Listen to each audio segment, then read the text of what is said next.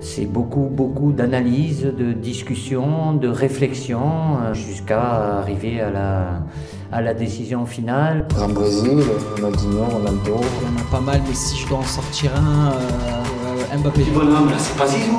Là, là, c'est pas Zizou. Là, c'est truc. Je vais faire le choix du cœur, je dirais Ronny, parce que voilà, il a laissé sur son passage un, un héritage extraordinaire. Lucas peut jouer ici, peut jouer là.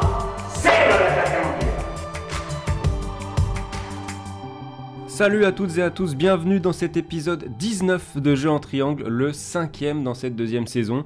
Je sais que l'amour dure 3 ans, mais je ne sais pas combien d'épisodes dure la passion pour un podcast. En tout cas, nous, on n'a rien perdu de cette passion. Bonjour messieurs, Geoffrey Stein et David Hernandez, comment allez-vous? Salut Arthur, salut Geoffrey, bah ça va super bien. Euh, moi l'amour sur ce podcast euh, dure, va durer très longtemps, hein, j'annonce tout de suite. Hein. Vous êtes CDI. pas prêts. hein. J'a- J'aime bien quand on parle d'amour comme ça, de, de bon matin, parce qu'on est le matin, nous encore. Et on est lundi en plus, on a, On est besoin- lundi, on a bien ouais, besoin d'amour. Alors, avant de se lancer, le rappel classique, n'oubliez pas de vous abonner, de liker, de partager euh, nos épisodes. Un mot particulier pour ceux qui nous écoutent sur Apple Podcast, n'hésitez vraiment pas à mettre les petites étoiles et des commentaires, c'est extrêmement utile en termes de référencement.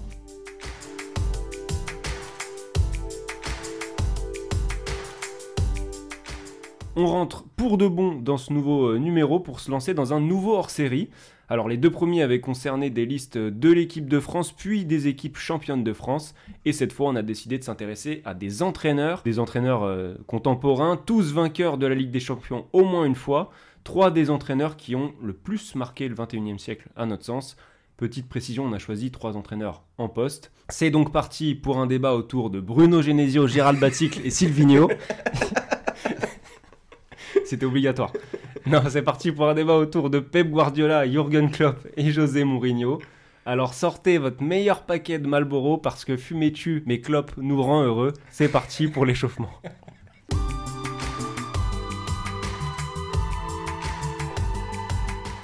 Euh, Geoffrey, tu te lances? Du coup, on va partir sur, José Mourinho, euh, que j'ai choisi pour mon échauffement.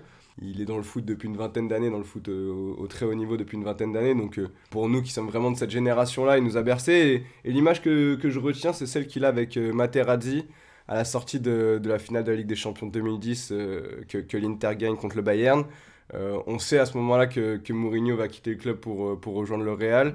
Et en fait, ça montre beaucoup de choses. Ça montre en fait l'espèce d'intensité qu'il y a avec Mourinho quand il est dans un club. C'est-à-dire que, bah, on, va en parler, mais ça dure jamais très longtemps. On parlait de l'amour dure 3 ans, tu disais au début, bah, ça marchait assez bien avec Mourinho.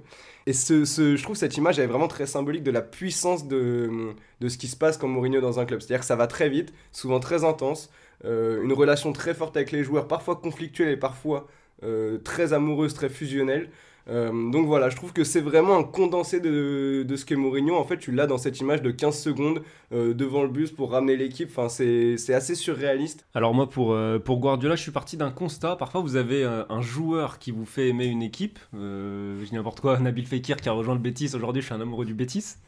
Mais moi, Pep Guardiola, c'est le premier entraîneur qui m'a fait aimer une équipe. C'est-à-dire que Manchester City, avant la- l'arrivée de Pep Guardiola, je n'avais absolument aucune affection, affection pour cette équipe. Et aujourd'hui, c'est vraiment un club euh, auquel je m'intéresse énormément, que je suis, et j'en suis limite à, espérer qu'il gagne la première ligue chaque année. J'ai- J'aimerais vraiment qu'il gagne la Ligue des Champions avec, avec Guardiola. Et je peux vous assurer que dès qu'il va quitter ce club, j'aurai plus beaucoup d'affection pour, pour cette équipe. Mais c'est de voir en fait l'évolution de certains joueurs euh, sous ses ordres, de voir comment le club aussi a changé autour de lui dans un, dans un projet euh, long terme. Et puis après, si je dois garder une image, ça serait la finale de la Ligue des Champions en fait perdue contre Chelsea. Parce que ça résume assez bien le, personnage, l'entraîneur qui est Guardiola, c'est-à-dire euh, bah, un entraîneur qui a eu des principes de jeu assez forts pour amener cette équipe-là en finale de Ligue des Champions, mais qui derrière a ce petit côté euh, génie incompris ou, choix un peu euh, discuté de, par exemple, ne pas mettre de vrai numéro 9 dans cette finale de Ligue des Champions qui aurait pourtant fait du bien, et de finir sur cette mauvaise note-là. Je trouve que ça nourrit un petit peu la, je sais pas si on peut parler de légende, mais je vais le dire comme ça, la, la légende de, de Pep Guardiola. Bah, Jürgen, c'est pas une, euh, une image à proprement parler, en fait, c'est plus ce côté un peu euh, paternaliste qu'il a avec ses joueurs. Euh, on voit souvent des images de, lui, soit à la fin du match ou même au, moment d'un remplacement d'un Mohamed Salah qui est pas content de sortir, qui essaye, qu'il essaye de prendre dans ses bras et de, de réconforter. Et je trouve que cette image de, de Klopp, Elle, euh, le suit depuis le début de sa carrière et on le voit sous là, on le voit beaucoup avec Liverpool, mais c'était déjà le cas avec euh, le, le Borussia où il avait des, jeunes, euh, des jeunes pépites avec Götze, Lewandowski avant, euh, qui explose. Et ce côté paternaliste elle lui a permis lui a permis à lui d'exploser dans son coaching, mais aussi à certains joueurs d'atteindre un niveau qui- qu'on pouvait ne pas espérer ou ne pas attendre. Et c'est surtout cette image de club qui, qui ressort pour moi. C'est vrai qu'on on enregistre euh, très peu de temps après le- la victoire de Liverpool à Wolverhampton et il y a eu des très belles images de, de communion de, de Klopp avec ses joueurs, donc ça rejoint bien ce que tu dis. Euh, et ben on est chaud, on va pouvoir passer au match. Ça fait un match, mon gars. Un match de chez match, on appelle ça. On commence donc avec Pep Guardiola, 50 ans, notre ami euh, catalan, ancien joueur du Barça notamment, entraîneur de l'équipe B euh, des Blaugrana, puis A à partir de 2008. L'aventure a duré 4 ans jusqu'en 2012. Ensuite, il prend une année sabbatique et il prend les commandes du Bayern en 2013 pour 3 saisons. Et puis derrière, c'est directement Manchester City à l'été 2016. City où il est sous contrat jusqu'en 2023. S'il va au, au bout de son contrat, ce qui est fort probable, ça fera 7 ans. Juste un petit chiffre sur Guardiola. En carrière, 721 matchs, 535 victoires, ça fait 2,36 points par match. C'est absolument énorme. Euh, D'autant plus si on le met en parallèle avec le, palmarès. Je vais pas tout détailler, hein, mais 14 titres au Barça, 10 à City, 7 au Bayern. Et c'est 9 championnats nationaux remportés par Guardiola. C'est un de plus que Mourinho et 6 de plus que Klopp. Et, et je voudrais commencer par ça. Guardiola, je trouve que c'est vraiment un coach qui est excellent pour bâtir sur la durée avec un effectif. Ouais, c'est 9 titres de champion en 11 saisons. Donc euh, on est quasiment sur un sans faute. Déjà, il a cette force de réussir à imposer ses idées assez rapidement. On l'a vu quand il est arrivé au Bayern, parce que le, le Barça, c'est. Bon, même s'il fallait relancer un peu cette dynamique, mais ça sortait quand même d'une Ligue des Champions 2006. C'était pas un Barça en crise, c'était un Barça. Ouais, c'était la en- continuité de exactement. euh, on, on était dans une continuité. Voilà, exactement. Et puis, comme tu l'as dit, euh, Guardiola, c'est un enfant du club. Il était dans cet ADN Barça. Il a hérité euh, de, de toute cette philosophie Cruyff. Il était membre de la Dream Team de 92 euh, du Barça. Il était à l'époque, d'ailleurs, c'était le regista de cette équipe à 20 ans. Euh, ça montre bien là, déjà la, la relation qu'il avait avec Cruyff, cette relation de confiance et tout ce qu'il a, tout ce qu'il a tiré euh, du, du coach néerlandais. Et en fait, voilà, il l'a mis en application derrière, euh, derrière comme coach au Barça, mais il y avait une forme d'évidence. Après, quand tu arrives au Bayern ou à City, là, il faut arriver à imposer tes idées, à, mettre des choses en place. Et on a vu, en fait, la, transformation de ces équipes, elle se fait quasiment euh, du jour au lendemain.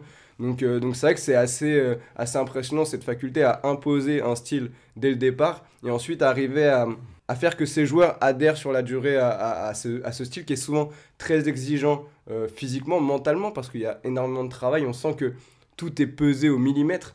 Donc du coup, il faut vraiment être tout le temps, tout le temps, tout le temps dans une forme de concentration extrême quand on est euh, sous les ordres de Guardiola. Et ça, il arrive vraiment à, tirer le meilleur de ses joueurs, et ce qui est vraiment pas facile. Mm. Et alors après, sans juger vraiment le travail qu'il a fait dans les trois clubs, je trouve qu'au final, c'est euh, au Bayern où euh, sa patte a été, entre guillemets, la plus visible, dans le sens où le Bayern a une, a une histoire. euh, au Barça, il a continué dans le, dans le tiki-taka.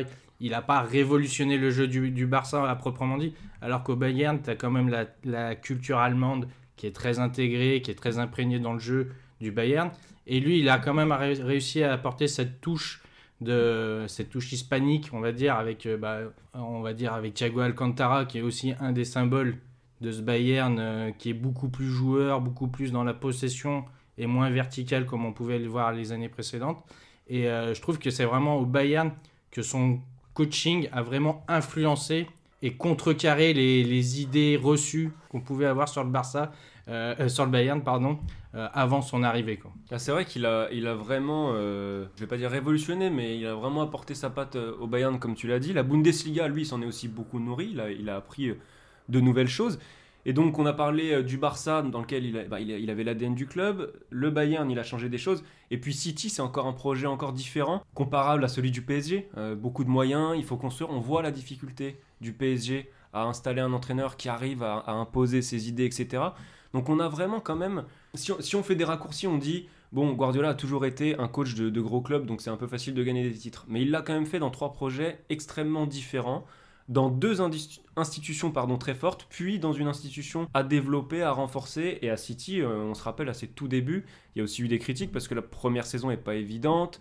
Euh, ce jeu de possession à outrance, déjà en Bundesliga, c'était pas forcément Ouais, la norme. C'était dans la lignée de, ses- de sa dernière saison au Bayern. Ouais. Euh, il reçoit plein de critiques. Exactement. Parce que déjà, il gagne pas la Ligue des Champions pendant son mandat.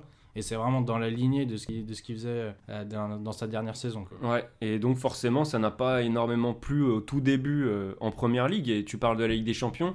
C'est vrai que c'est un des, un des points noirs. Il en gagne deux avec le, Barça. Mais c'est vrai qu'avec le Bayern, il échoue.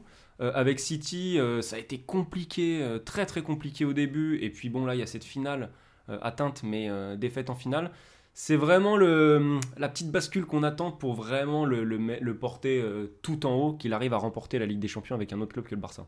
En fait, l'hégémonie du Barça donc, euh, dans, cette période 2009-2011 où il gagne donc deux Ligues des Champions en trois ans avait euh, entraîné une forme de, copie de tous les autres grands clubs européens. On essayait tous de reproduire le style Barça. Sauf que depuis une dizaine d'années, donc c'est maintenant ça fait vraiment 10 ans qu'il a plus gagné Ligue des Champions, le style a évolué vers quelque chose d'un peu différent, une forme euh, d'intensité constante. Euh, bah, le contre-pressing, ça, ça se faisait au Barça, mais là, c'est encore un contre-pressing un peu différent. C'est des équipes plus hybrides, euh, plus attaque rapide. Euh, On n'est plus trop sur la possession défensive qui avait été vraiment la, force, la force du Barça, c'est-à-dire 80% de possession. Et on pique de temps en temps, mais en fait, on a la balle d'abord pour pas la laisser à l'adversaire. Et maintenant, c'est vrai qu'on est tout le temps, tout le temps, tout le temps, tout le temps dans l'intensité. Et on sent qu'il y a une forme d'évolution chez Guardiola. C'est ça qui a permis à City, je trouve, de, de passer un cap en Ligue des Champions la saison dernière, par exemple c'est qu'il y a une forme d'évolution. Il a réussi à, à mettre un petit peu plus de, je dirais, d'eau dans son vin, mais en tout cas de, de réussir à évoluer avec son temps, de sentir que ce qui avait fait sa force, ça ne pouvait plus suffire euh, de faire seulement du Guardiola. Et maintenant, c'est un Guardiola un petit peu plus, bah justement, peut-être un peu plus germanisé. Quand on a dit que le championnat allemand avait été un petit peu hispanisé, bah là, il est un peu plus germanisé. Et, euh, et c'est ça que je trouve hyper intéressant là, dans son adaptation. Et globalement, je trouve que ce qu'il fait à City, je pense qu'il a appris de son époque Bayern, où il avait été vraiment très frontal, euh, quitte à aller vraiment en contradiction avec l'identité du club, les dirigeants et tout. Là, il est, il est aussi aidé par le fait qu'il y ait Chiki Begiristain euh, comme, euh, comme voilà, un petit peu tête de gondole du projet City en termes football, qui est un ancien du Barça avec qui il a joué. Donc du coup, ça permet d'avoir une espèce d'osmose où là, on sent qu'il est vraiment parfaitement en phase avec le projet City. Ouais, et puis sans faire un jeu à City, l'histoire de Manchester City est quand même loin d'être euh, la même que euh, peut l'être celle du Barça ou celle du Bayern. Donc quand tu arrives à City, bon, il y a eu des titres, les années aupa- deux titres de champion les années auparavant, mais quand tu arrives, on te donne un peu les pleins pouvoirs et puis on te dit, voilà, on te, on donne euh, 500 millions de 500 millions d'euros, construis ton équipe et fais-nous euh, fais-nous rêver, etc. Donc c'est vrai que c'est aussi plus facile d'être dans une espèce de zone de confort, de, de se sentir à l'aise dans son projet qu'au Bayern où tu as toujours les anciens du Bayern qui sont là, qui sont là à critiquer, qui font partie aussi du, plan euh, sportif euh, avec, euh, en, tant que directeur ou en tant que président exécutif. Donc tu as toujours un peu cette, identité au-dessus du coach, alors que là à City, tu as un peu l'impression que c'est presque le coach qui est au-dessus du club. Ah, clairement, aujourd'hui, City, c'est Guardiola. Quoi. Enfin, vraiment, il a, il a imposé sa patte. Et... Donc, c'est vrai qu'à ce, ce niveau-là, c'est plus facile d'imposer ton identité. Dans un championnat comme la Première Ligue, c'est autre chose que euh, en Bundesliga, sans faire un jour au reste du championnat et à Dortmund not- notamment. C'est quand même autre chose. Euh, quand on voit à quel point ce championnat est disputé, de voir que City, tous les ans, là, depuis 2-3 ans, ils sont là, même plus, ils sont là à jouer le titre, ils battent des records de points avec Guardiola en Première Ligue. Euh, c'est quand même le Liverpool de Klopp à côté. euh, alors il y a une alternance, hein, mais c'est quand même très très fort. Il y a un autre point que, hum, qu'on est obligé d'évoquer quand on parle de Guardiola, c'est sa manière de faire progresser les joueurs. Je pense que là-dessus, alors il y aura peut-être débat avec Klopp, mais c'est peut-être le plus fort des trois. On a des exemples euh, vraiment marquants. On a parlé de Cancelo dans un ancien podcast. Il a vraiment franchi un palier avec Guardiola. On a parlé de Kimmich aussi. Pareil, il a, il a, il a énormément progressé. Il a même été lancé véritablement par Guardiola. Et souvent, ça va avec des, des changements de poste d'ailleurs, et, et une manière de rendre les joueurs polyvalents et, et- et d'en faire des footballeurs total. C'est c'est ce que j'allais dire, c'est la vraie force pour moi de Guardiola par rapport aux, deux autres, c'est en effet sa capacité à faire adhérer des joueurs à des postes qui ne sont pas les leurs au départ. Et ça, franchement, c'est vraiment là où il est, très très bon. Euh, moi aussi, je, valorise par exemple l'évolution de Kyle Walker euh, avec City, euh, cette espèce de défenseur central, latéral, un peu hybride. Voilà, enfin, un, un joueur que je trouvais vraiment quelconque jusqu'à maintenant dans sa carrière a pris une dimension pas incroyable non plus, mais une vraie dimension de, de joueur très solide. Je trouve que Guardiola vraiment là où il est fort, c'est de d'emmener ses joueurs. Voilà. Et, et je pense et c'est pas, je pense pas que ça soit un énorme tribun. euh, euh, voilà, quelqu'un, un manager euh, qui va vraiment être avec une énorme poigne, un truc. Je pense que c'est, il y a une telle intelligence, une telle faculté à, avoir le bon mot, le bon, le bon geste au bon moment, euh, voilà, que, que ça marche et que tu sens qu'il y a une alchimie avec ses joueurs quasi permanente.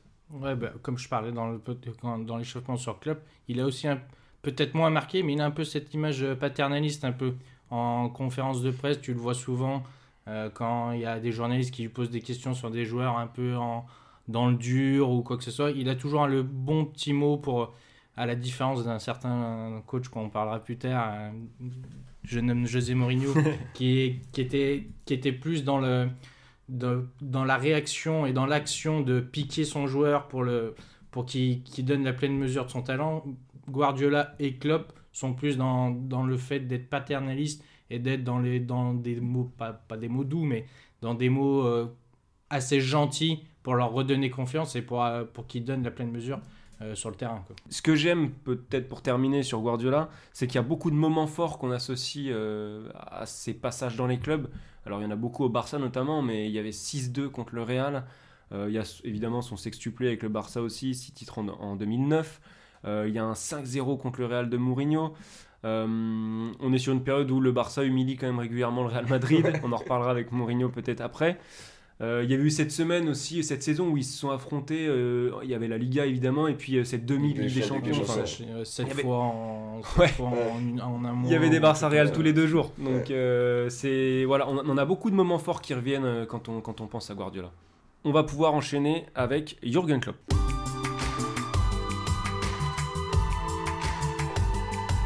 Klopp, entraîneur de 54 ans. Euh, alors pour lui, c'est une modeste carrière de joueur, très modeste même en D2 allemande avec Mayence, mais recordman de matchs joués en D2 allemande, l'ami Jürgen. Ah ouais ouais ouais. Ah, elle est belle, Je crois qu'il l'est encore aujourd'hui. Euh, et donc Mayence, qu'il a ensuite commencé bah, à entraîner euh, dans la foulée de, de la fin de sa carrière de joueur, euh, donc entre 2001 et 2008.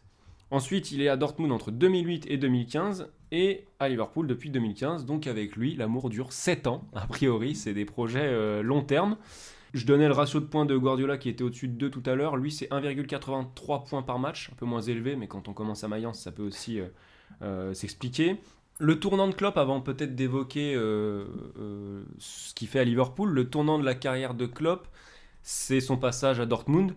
Et c'est ce titre de Bundesliga avec Dortmund en 2011. Avant de, de, de- voilà, d'aller plus en détail dans la machine qu'il a construite avec les Reds, vraiment ce qu'il a fait avec Dortmund, déjà, c'était très très intéressant. Il a marqué, il a marqué le, foot européen à l'époque. Depuis le début de sa carrière de coach, il est dans une certaine lignée, je trouve. Il, commence à Mayence où il finit sa carrière. Il les fait monter pour la première fois de leur histoire en Bundesliga. Il saute, une, étape. Il va au, Borussia Dortmund qui était, qui était dans l'ombre du Bayern Munich, faut pas se mentir, et qui avait eu quelques soucis au début des années 2000 financiers, etc. Et ensuite, il va à Liverpool, qui est aujourd'hui une machine de guerre, mais qui était quand même un géant endormi. Il va leur ramener euh, au sommet et, leur faire gagner bah, la première ligue euh, pour la première fois depuis 30 ans, la Ligue des Champions. Et du coup, ouais, je trouve qu'il est vraiment dans une ligne, il est vraiment dans une continuité au niveau de son coaching, euh, dans son plan de carrière, on va dire. Ouais, clairement, et comme tu disais, bah, ce qui fait que Dortmund, c'est monstrueux. Déjà, c'est le seul au 21e siècle à avoir réussi à faire deux titres euh, consécutifs, hors Bayern Munich, évidemment. Ils font quatre saisons de suite dans les deux premiers, ce que Dortmund n'avait jamais fait. C'est qu'on a toujours l'impression d'une espèce de Bayern Dortmund tout le temps au sommet de la Bundesliga. Mais au final, c'est Klopp qui a ramené Dortmund à ce niveau-là, en fait. Euh, et aussi, il y avait une vraie révolution stylistique euh, qui est marquée par des matchs très forts. On se souvient du match contre le Real euh, en demi-finale en Ligue des Champions en 2013 quand Robert Lewandowski met un quadruplé. Ils mettent un 5-2 en finale de coupe au Bayern en 2012. Et donc ça arrive dans cette finale de Ligue des Champions de 2013 où ça se joue à un détail, ce but de Robben à la 90e minute après la, talonnade de Ribéry.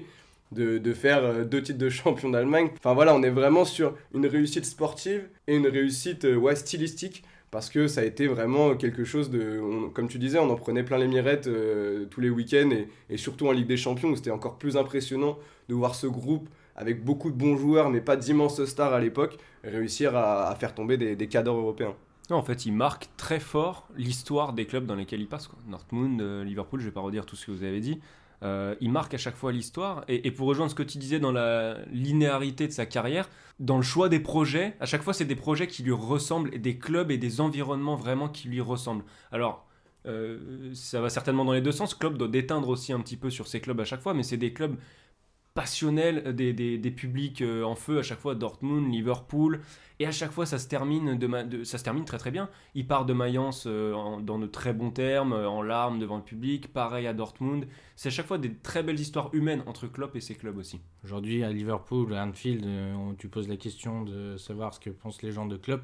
Euh, c'est presque Jésus, quoi. C'est celui qui a ramené, bah, on va revenir dessus, mais celui qui a ramené la première ligue à la maison. Euh, on va dire que le seul point noir, ça, a- été que ce titre intervient dans une saison euh, marquée par le huis clos à cause de la pandémie du Covid. Donc, il n'y a pas eu vraiment le- les festivités qu'on aurait pu imaginer. Mais euh, Klopp, en arrivant à Liverpool, dans un Liverpool un peu malade, a réussi à imposer ses idées petit à petit. Il n'a pas tout révolutionné d'un coup, il a, il a apporté des petites touches. Et je trouve que c'est ce qui a permis aussi.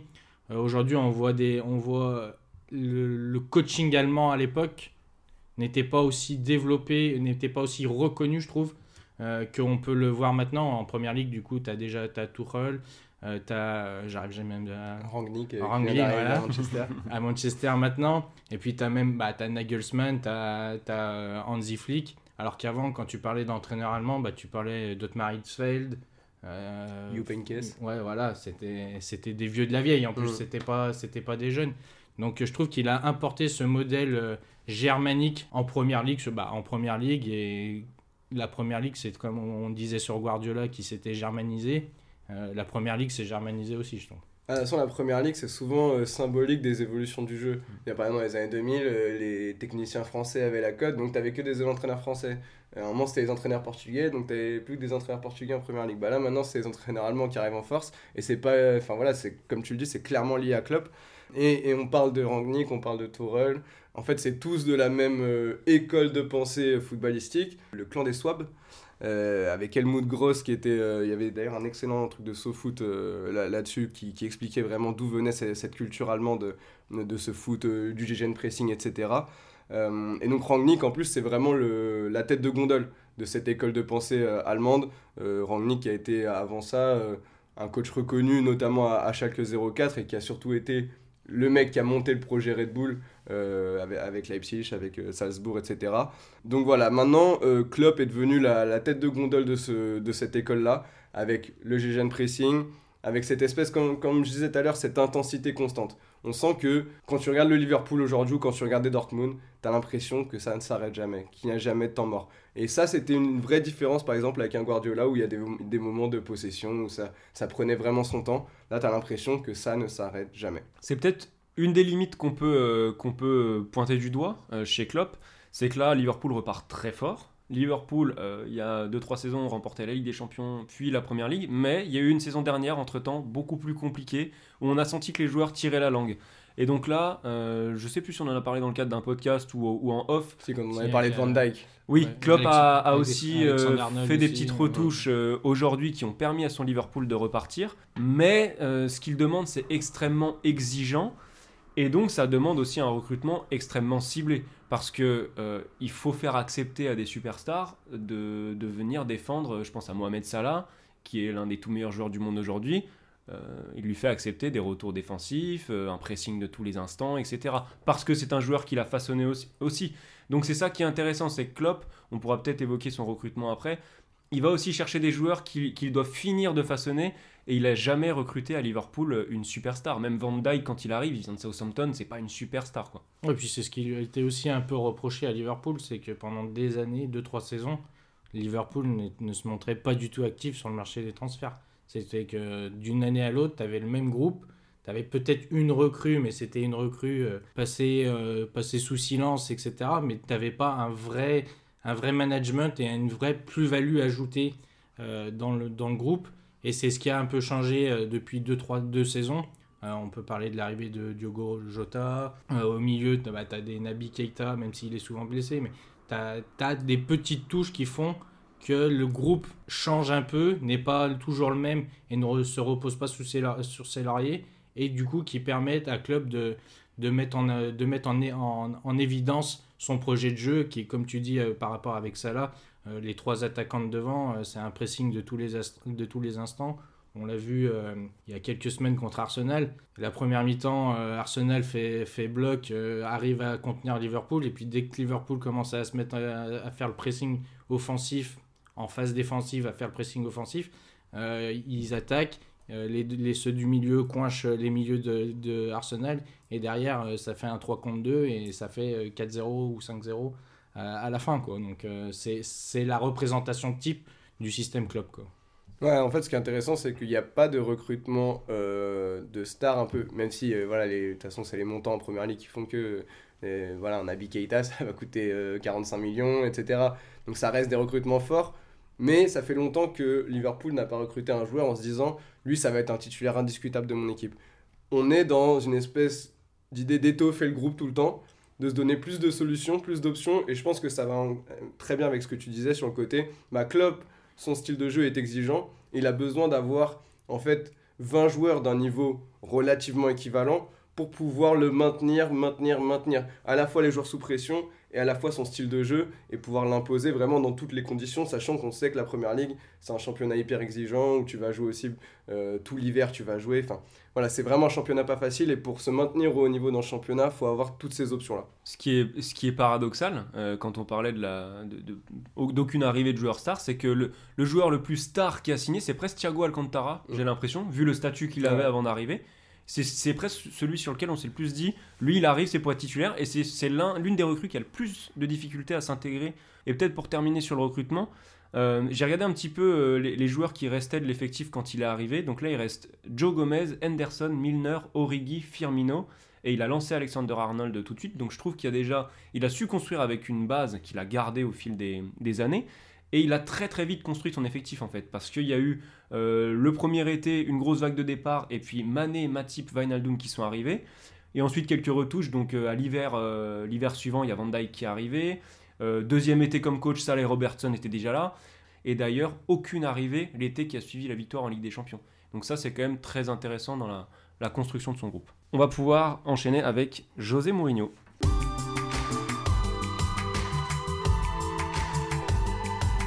Alors, José Mourinho, c'est un peu le, doyen du podcast du jour. Pourtant, il n'est pas très âgé non plus, 58 ans. Euh, alors, lui aussi a connu une très brève et même plus brève que Klopp et modeste carrière de joueur euh, au Portugal. En tant qu'entraîneur, il a fait ses gammes dans différentes fonctions, différents clubs. Il a été assistant, il a même été traducteur. Bon, il a, je vais pas vous faire toutes ces en détail.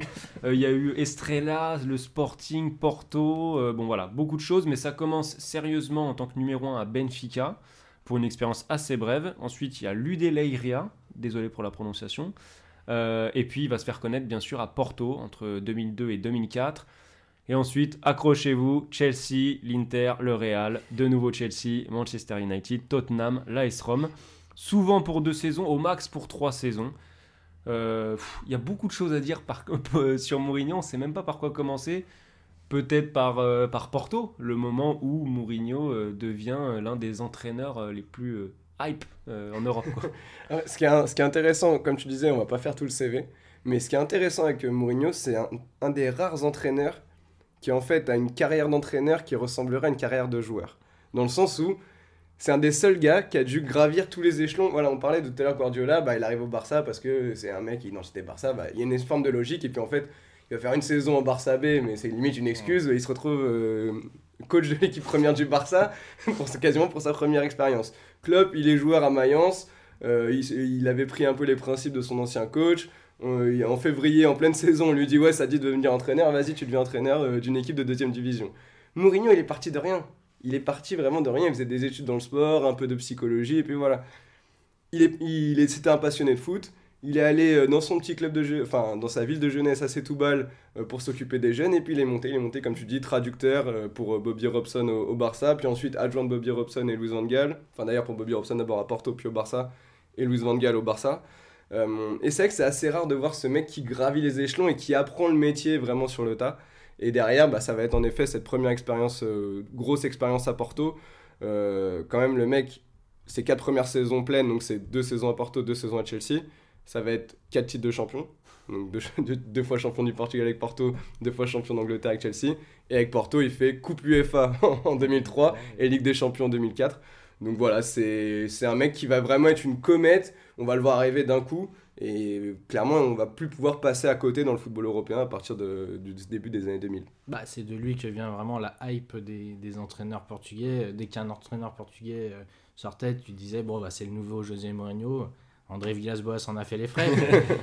Mais oui, c'est vrai que Porto, peut-être qu'on s'en rappelle un peu moins parce que du coup, c'était peut-être moins exposé et ça a duré, que deux- ça a duré deux ans et c'était vraiment sur la scène européenne qu'on voyait des matchs de, des de son équipe. C'était vraiment la base de ce qu'il va faire ensuite, euh, que ce soit à Chelsea ou au Real Madrid ou à l'Inter ou au Real derrière. C'est que c'était une équipe solide défensivement avec ensuite une explosivité en contre qui ne laissait aucune chance aux autres équipes. Et c'est ce qui lui a permis de gagner euh, deux titres, européens, comme tu as dit, la, Ligue- Europa, la, Ligue Europa, mais Coupe de l'UEFA de l'époque, et la Ligue des Champions derrière, euh, par pur, pas, par pur hasard, parce que ça serait péjoratif, mais un peu sorti de nulle part. On ne s'attendait pas à ce que Porto euh, gagne la Ligue des Champions. Quoi. En fait, Mourinho, parmi les trois, c'est peut-être celui dont la, la patte tactique est la moins lisible aujourd'hui, mais c'est pas forcément un reproche. C'est-à-dire qu'à la manière d'un Didier Deschamps, Mourinho, c'est le pragmatisme, même si c'est un mot qu'on emploie à toutes les sauces et qu'on pourrait qualifier Guardiola de pragmatique par moment, et l'adaptabilité surtout. C'est-à-dire que je m'adapte à l'effectif que j'ai, au championnat dans lequel je joue. Aujourd'hui, euh, alors peut-être qu'on pourra me contredire, mais j'ai pas l'impression que Mourinho est un système préférentiel de jeu, là où Guardiola et club, c'est vraiment le 4-3-3 sans aucun doute. Et même au sein d'un même club, alors je me, suis intéressé un petit peu au travail de notre confrère euh, Nicolas Villas, qui a écrit un livre sur lui, et qui expliquait que même d'une saison à l'autre à Porto, c'était pas le même style, c'était pas le même euh, FC Porto. Euh, L'Inter n'était pas le même que le Real, etc. Donc en fait, on a vu beaucoup, beaucoup de choses avec Mourinho, avec vraiment cette notion d'adaptabilité qui, revient à chaque fois, que ce soit en termes d'idées de jeu et de manière de faire évoluer ses, stars. Enfin, voilà, c'est vraiment un caméléon en fait. On, on parlait de, de force de Klopp et de Guardiola à faire adhérer les joueurs à un style de jeu. Euh, Mourinho, il fait adhérer les joueurs à quelque chose qui est plus de l'ordre euh, de l'émotion et vraiment de- des tripes. C'est-à-dire que- survie, quoi. Voilà, exactement, l'instant de survie. Il va être capable de faire avaler à ses joueurs des choses incroyables. On a tous le souvenir de Samuel Eto'o au Camp Nou euh, en demi-finale de Ligue des Champions en 2010. Mais voilà, c'est très symbolique parce que, en effet, comme tu dis, vu qu'il n'y a pas un style, une patte Mourinho, on va dire sur le plan tactique, sur le plan technique, là où il va faire progresser ses joueurs et là où il va faire vraiment des équipes très fortes, c'est qu'il va être capable de créer un espèce de, de sentiment de groupe.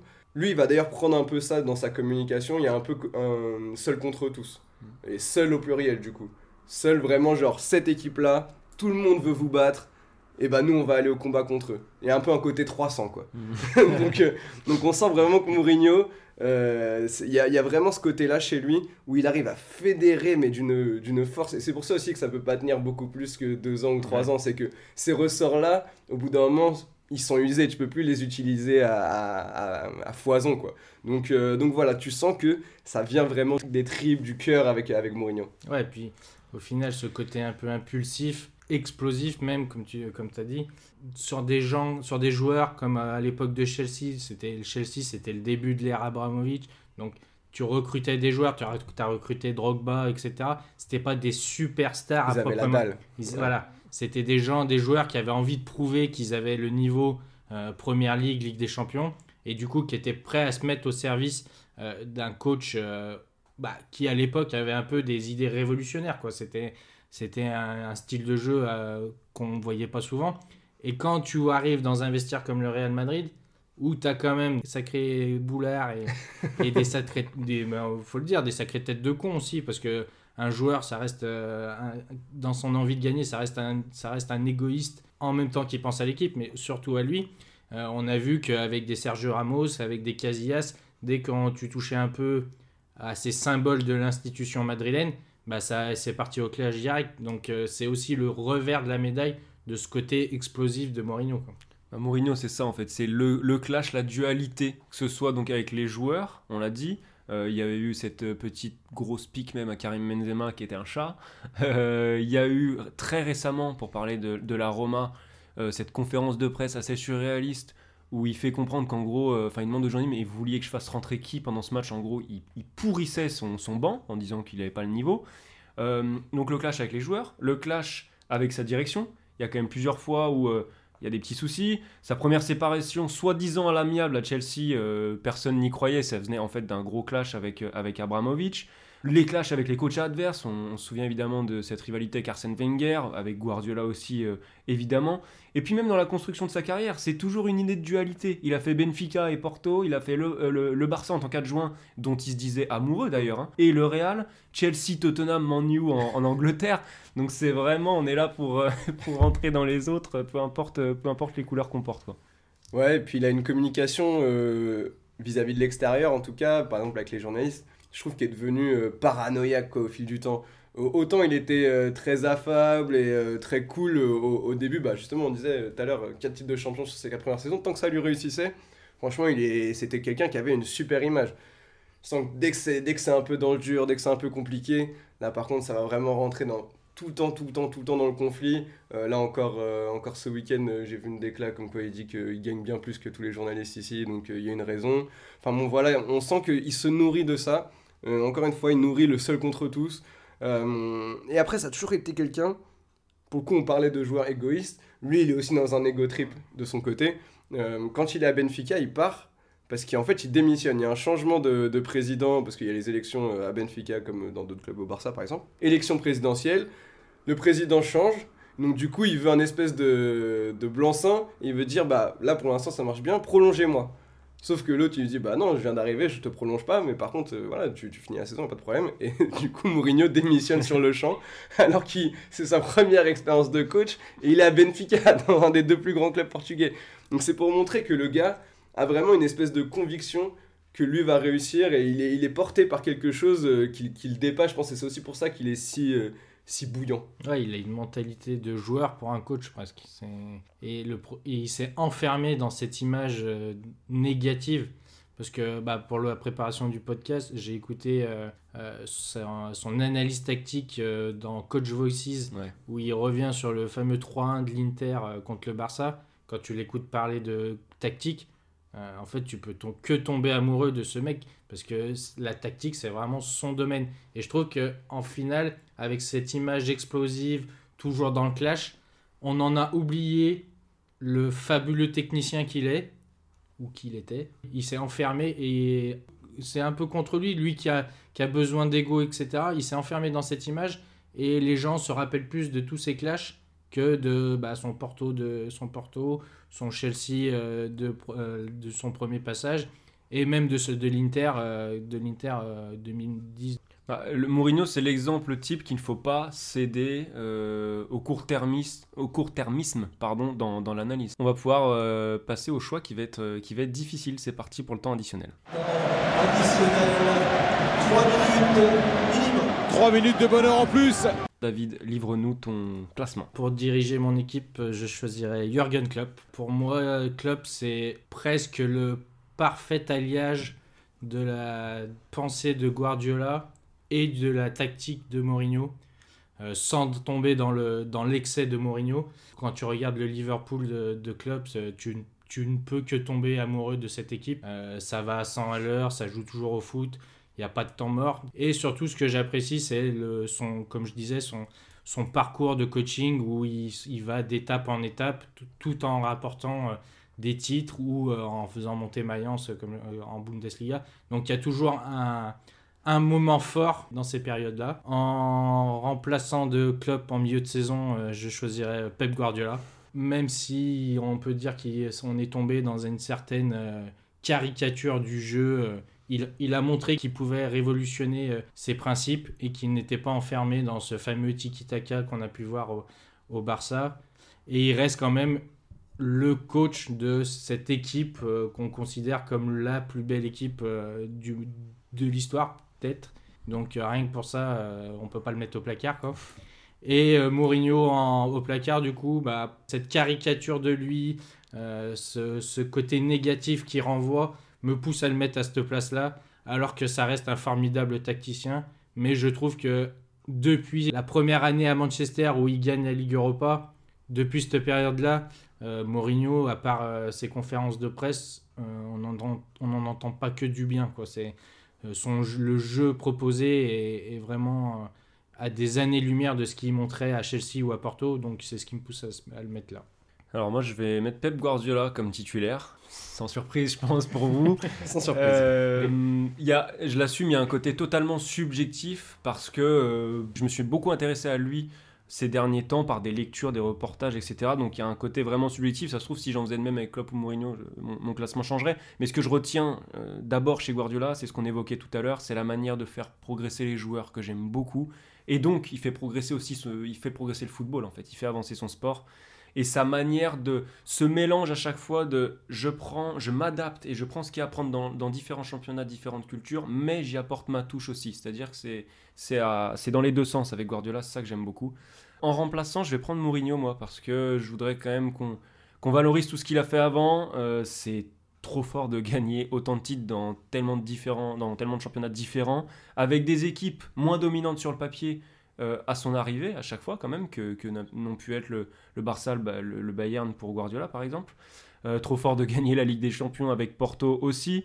Euh, et puis d'arriver à dompter beaucoup de grands joueurs comme, comme Eto'o, comme Zlatan, comme CR7. À la différence de Klopp qui n'a eu rarement par exemple de, très grands joueurs à gérer, lui, il arrive à gérer les égaux, certes sur du court terme, mais il arrive à le faire. Et puis malheureusement, par la force des choses, la force des choses Jürgen Klopp arrive donc au placard. Il n'a pas gagné autant que les deux autres, encore. euh, ça viendra certainement. Par contre, j'aime beaucoup l'idée de construction qui accompagne toutes ces, toutes ces aventures de cycles longs. Mais c'est aussi le problème, c'est-à-dire qu'avec lui, c'est des cycles longs et je ne pense pas que ce soit possible pour Klopp de, de fonctionner dans un club sur un cycle d'un ou deux ans, comme ça se fait malheureusement beaucoup dans le football d'aujourd'hui. Donc c'est la, réserve qui me fait le mettre euh, au placard. Non, euh, Jürgen, je te réhabilite en coach principal, moi. Euh, comme tu disais, valoriser le côté construction sur le long terme pour le coup, même si c'est peut-être pas dans, dans le sens de l'époque, bah, je trouve que c'est encore plus remarquable euh, de ressortir cette qualité-là chez lui. Euh, sa relation avec les joueurs que je trouve euh, incroyable, sa relation avec les supporters aussi, son petit gimmick de, victoire après les victoires à Anfield. Enfin voilà, il y a vraiment quelque chose chez Klopp qui me transporte. Son sourire un peu permanent, c'est aussi sa rage.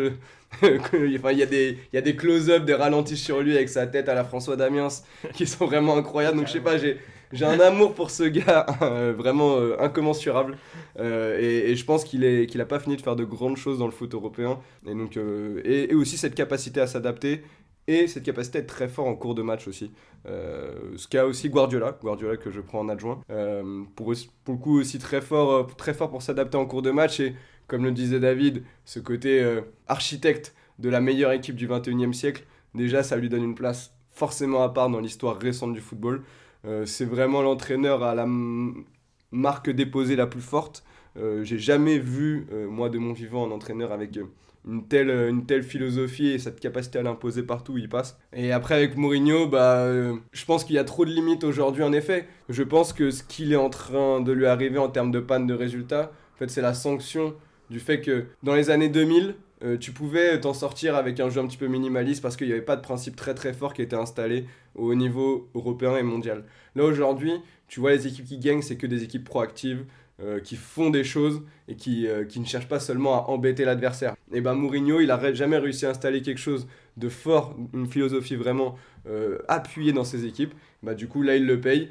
Et voilà, malgré toutes ses qualités, aussi un peu trop, de, un peu trop dans le conflit. Voilà, c'est vraiment pas le type de personnage que j'aime. Et, voilà, je, pense que euh, c'est vraiment compliqué aujourd'hui. D'ailleurs, je suis même encore étonné qu'il ait, ait vraiment des rôles en fait. Je comprends même pas comment aujourd'hui un club peut continuer à miser sur Mourinho. Bon, il va falloir qu'on s'arrête là, mais je pense qu'on aurait pu faire une heure de plus facilement sur, euh, sur ce trio d'entraîneurs tant il y a des choses à dire. Il nous reste à vous remercier de nous avoir écoutés, à vous demander de vous abonner évidemment, de mettre Apple des Podcast, étoiles, Apple Podcast, hein, c'est important. Alors on fait pas de la pub pour Apple Podcast, hein, ça marche Non, oui, sur oui, oui. Spotify et tout, hein, on n'a pas de, On est pas sponsorisé. on n'a pas d'action, on n'a rien, on n'a pas un copec encore. Et, euh, et voilà, et donc bah, on vous dit à dans deux semaines pour un, un prochain épisode.